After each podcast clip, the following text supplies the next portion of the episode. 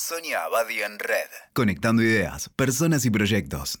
Hoy les quiero hablar nuevamente de las redes, pero esta vez especialmente de por qué digo que somos una red, que todo lo que hacemos, lo que decimos, es parte de una gran red que nos configura, que nos define, que de alguna manera nos condiciona. ¿Y cómo hago para definir en pocas palabras qué son las redes vivas? Bueno, hablando de redes vivas, estoy en la costa por un par de días, hay un viento brutal y seguramente lo van a escuchar en el podcast. Así que bueno, nada, imaginarse que están en la costa. En los últimos años se han publicado una cantidad de libros y de artículos que explican los modos en que se organizan los grupos y las comunidades. Los investigadores de las redes sociales fueron descubriendo que hay unos ciertos eh, patrones que se replican en la forma en que las personas se conectan entre sí. La ciencia de las redes, que es heredera de la física y de la sociología, nos enseña que existen dinámicas que definen las redes y estrategias que sirven para crearlas y también para gestionarlas. Por su lado, las neurociencias vienen revelando la manera en que se ensamblan las redes de las neuronas. Se habla de plasticidad neuronal y de cómo a partir de cada nueva experiencia o acontecimiento se activan diferentes circuitos en el cerebro. En los dos casos, en las redes sociales y en las neuronas, se trata siempre de la dinámica de las redes vivas. Por otra parte, les cuento que el psicoanálisis ya conocía el modelo que explicaba cómo el pensamiento se construía en forma de redes. Redes que eran formales y predecibles en el pensamiento lógico, y redes azarosas, informales, imprevistas, que tenían que ver con la intuición, la empatía, la creatividad y, sorprendentemente, con el sentido del humor. Lo asombroso resultó ser que las neuronas, las ideas, las personas y las organizaciones se conectan y activan exactamente del mismo modo. Hoy sabemos que todos los sistemas vivos se comportan como redes, con esos dos tipos de conexiones que habíamos dicho, los lazos fuertes, o sea, los formales y predecibles, y los lazos débiles o informales y azarosos. Pero hay más. Hoy sabemos que las interacciones con otras personas cablean el cerebro diseñando nuevos circuitos neuronales.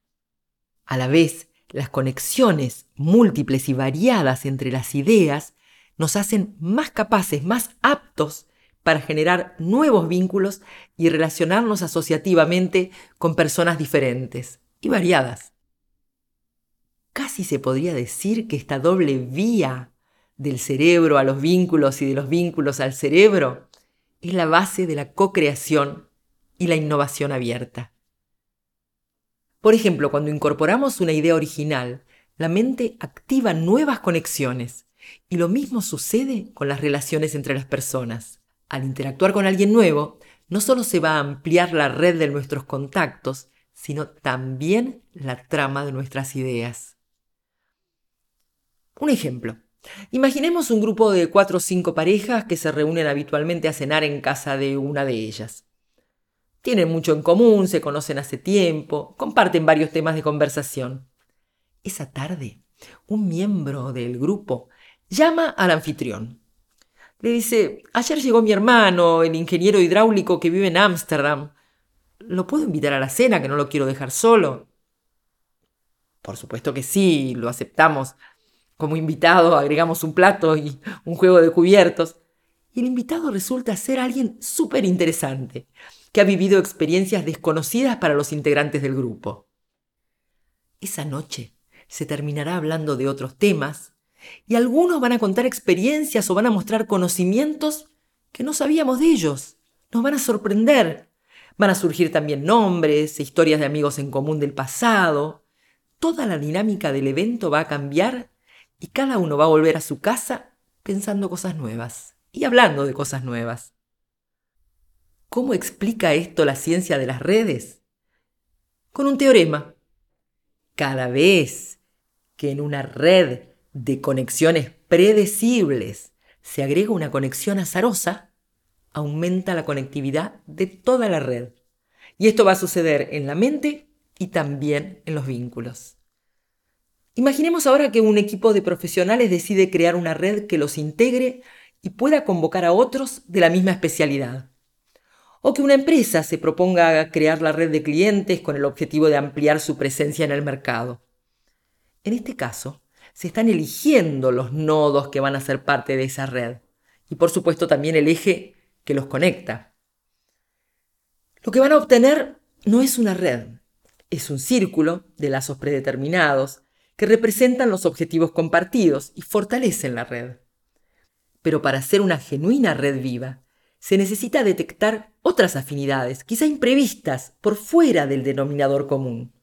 Un deporte, un hobby, algún interés que promueva otro tipo de interacciones. Esos lazos informales, imprevistos, le van a agregar valor a la red, ya que aportarán dinamismo, diversidad y, lo más interesante, expansión. El otro elemento clave de las redes vivas son los hubs o grandes conectores, nodos que atraen y distribuyen gran cantidad de conexiones, esos que en la vida social o laboral convocan a los otros y los conectan entre sí. Y aquí viene otro teorema. Los hubs acortan la distancia entre todos los otros nodos. Esto quiere decir que facilitan que personas que no se conocen puedan encontrarse e interactuar. Todos conocemos a esas personas que por intuición, vocación, talento, oportunidades quizá, viven y trabajan naturalmente en red. Desarrollan intereses y experiencias en múltiples áreas y les interesa participar y colaborar. Por definición, las redes vivas son sistemas abiertos de conectividad ilimitada que se caracterizan por el contagio, la autoorganización y por supuesto la viralización. Pero el rasgo más notable de la dinámica de las redes vivas es el llamado tipping point o punto de inflexión. Un sistema viene creciendo de manera lineal y parece que nada importante está ocurriendo, todo viene muy despacito, y en un momento inesperado se dispara la propagación acelerada y expansiva, ese crecimiento que llamamos exponencial. La realidad es que estamos rodeados de fenómenos exponenciales, y por eso es esencial conocer la dinámica de las redes vivas para poder intervenir y lograr activar esos fenómenos. A veces con el objetivo de hacerlas colapsar si es un fenómeno negativo, y otras para facilitar su expansión. En una epidemia, por ejemplo, el contagio sucede al comienzo de modo gradual, pero a medida que aumentan los casos, la transmisión se multiplica. Debido al nivel de conectividad que existe entre las personas y las comunidades, más allá de estudiar las características de un virus, ahora los expertos necesitarán investigar las redes de contactos. Por eso, el modo de desarticular la red de contagios es aislar el núcleo, el primer círculo, impidiendo que se incorporen nuevos contactos. También hay que detectar a los hubs, los grandes conectores, nodos más activos que difunden el virus en cuestión. Al contrario, cuando necesito difundir una idea, un producto, un proyecto o promover a un candidato político, lo que buscamos es generar el efecto exponencial. Y aquí entran a jugar las nuevas herramientas virtuales. Lo digital ya no es solo un modelo tecnológico, sino un nuevo paradigma acelerador de todos los fenómenos. Hoy las redes sociales se viralizan a una velocidad que antes no conocíamos, con una dinámica de boca a boca en una dimensión descomunal. Y esto se puede replicar en cada persona y en cada propósito de cada persona. Si soy un joven emprendedor que quiere tener éxito, o un vintage millennial que necesita seguir vigente, o simplemente un ciudadano de a pie que cree que tiene algo valioso para compartir y difundir, ¿cómo voy a hacer? Voy a tener que evolucionar en mi modo de pensar y aprender a generar conexiones inéditas entre personas, proyectos y recursos. Y abrirme a crear nuevas relaciones por fuera de mis círculos cercanos, activando la diversidad y los encuentros inesperados.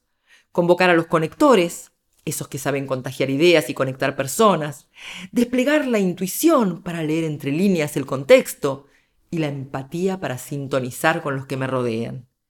Así, cuando pensamos y trabajamos en red, nos abrimos a la posibilidad de que el tipping point nos sorprenda y nos invite a participar del prodigio de lo exponencial. Escuchaste Sonia Abadi en Red. WeToker. Sumamos las partes.